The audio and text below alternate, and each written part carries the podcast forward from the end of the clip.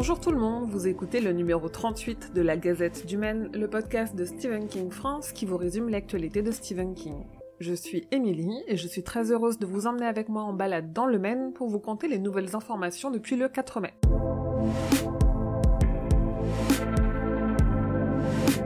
Est-ce que vous connaissez le Stephen King Universe? Est-ce qu'il vous est déjà arrivé à la lecture d'une histoire de retrouver un élément, un lieu ou un personnage d'une autre histoire? C'est normal, King a créé un multivers géant dans lequel toutes ces histoires sont connectées. J'ai commencé sur le site un gros dossier collaboratif qui rassemble toutes ces connexions et auquel vous pouvez participer si vous voyez une référence ou une connexion qui n'y figure pas.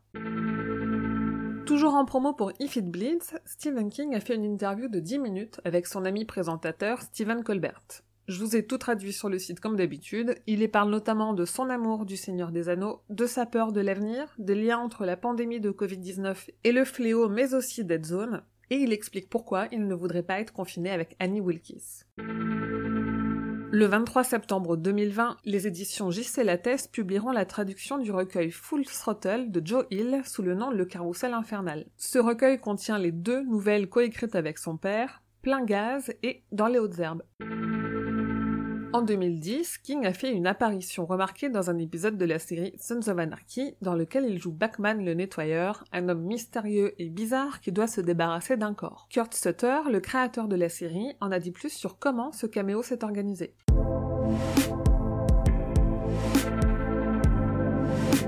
Mike Flanagan a manifestement décidé de coller au basque de Stephen King. Alors qu'on lui doit déjà les adaptations de Jesse et de Doctor Sleep, il serait sur une adaptation du roman Revival pour le compte de Warner Bros. Et parce qu'il n'y a pas encore assez d'adaptations de Stephen King, HBO Max a fait l'acquisition des droits de la nouvelle Plein Gaz de King et son fils Joel, qui devrait devenir un film sans qu'aucune date n'ait encore été avancée.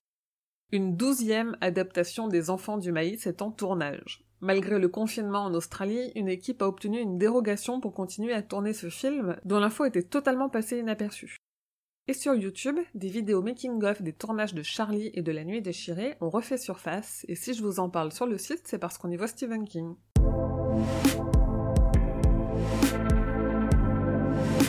Côté série, la mini-série Le Fléau s'est dévoilée pour la première fois. On a eu les premières photos, notamment de Whoopi Goldberg en Mère Abigail et d'Alexander Skarsgård en Randall Flagg, mais aussi les premières révélations notamment sur la chronologie du roman de King qui ne sera pas tout à fait respectée et sur quelques changements dans les personnages. Pour la première saison de Creepshow, Greg Nicotero avait prévu d'adapter la nouvelle Le goût de vivre. Finalement, on avait une adaptation de Matière grise à la place. Nicotero a dévoilé pourquoi l'adaptation du goût de vivre de Stephen King ne s'est pas faite et a même dévoilé qu'il a gardé le script juste au cas où. Je vous ai déjà parlé des Dollar Baby, ces adaptations de Stephen King non commercialisées. En fait, King permet à des étudiants en cinéma ou théâtre d'adapter une de ses histoires pour un dollar seulement pour qu'ils se fassent la main. Il est difficile de voir ces courts-métrages car il leur est interdit de les commercialiser, mais un livre en anglais va sortir avec pas moins de 50 interviews et critiques sur quelques dollars babies de Stephen King, un livre qui est le fruit de pas moins de 6 ans de travail.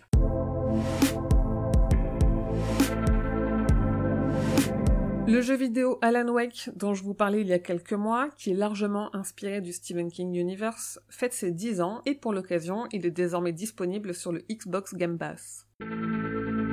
Côté figurine, la Aurore Bichoujo à l'effigie de Gripsou s'est enfin dévoilée et en plus, elle se précommande. Aurore Bichoujo, ce sont ces figurines éditées par le japonais Kotobukiya qui reprennent de façon mignonne, voire sexy, mais en tout cas toujours au féminin, des icônes de l'horreur. Elles devraient être disponibles en octobre et se précommandent pour moins de 100 euros. Funko a fait beaucoup d'annonces cette semaine. D'abord du côté des pop, on en a déjà deux nouvelles de Stephen King lui-même. La première reprend une pop déjà existante de King et ajoute seulement une petite figurine de Molly, son chien. La deuxième reprend un autre design de pop à l'effigie de King et change juste les accessoires. Cette fois-ci, dans une main, il a un livre ouvert et dans l'autre, il a un ballon rouge qui flotte, évidemment. Et Gripsou n'est pas en reste puisqu'il a droit aussi à une nouvelle figurine chez Funko dans une canette de soda. C'est une nouvelle gamme de figurines en vinyle qui se trouve dans des canettes avec une version de la figurine plus rare qu'on appelle Chase et qu'on trouve dans environ une canette sur six. Pour en finir sur les produits dérivés, la société USO Poly a annoncé des jeux pour célébrer les 40 ans du Shining de Stanley Kubrick. D'abord un puzzle de 1000 pièces en rouge et noir avec les jumelles Grady, mais aussi un escape game à domicile qui vous demandera de vous échapper de l'Overlook Hotel. Les éditions Suntop continuent de proposer aux collectionneurs des reproductions de couvertures de premières éditions de Stephen King. Ce mois-ci, ils ont mis à la vente des reproductions de la couverture du premier Running Man, réalisé par Dan Brotigam. Côté podcast, avec les amis du roi Steven, on continue notre quête de la tour sombre et en mai, on vous parle de notre lecture du tome 2, Les trois cartes. Et chez nos amis anglophones, ça bouge aussi niveau podcast. D'abord un podcast sur le fléau avec Mike Flanagan, Tanana Raivdu, Jason Seacrest et Anthony Bresnikan. Chaque mois, ils liront 200 pages du fléau et en parleront dans un épisode de The Company of the Mad, The Stand Podcast. Grâce à un hashtag, vous pourrez partager avec eux questions et réflexions sur votre lecture. Et un deuxième podcast, The King Cast, est né aussi avec un premier épisode sur Running Man. L'idée des deux hommes derrière ce podcast est de parler chaque semaine, avec un ou une invitée, d'une adaptation de Stephen King.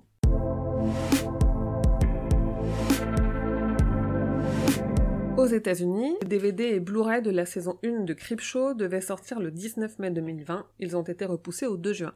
Et en France, le 3 juin, on retrouve chez Albin Michel l'édition en collection jeunesse du Molosse surgit du soleil et le 10 juin, au livre de poche, c'est l'apparition de Classe Tourisque, l'anthologie de King et de Bev Vincent sur la peur en avion qui contient des histoires inédites de King et de Joe Hill.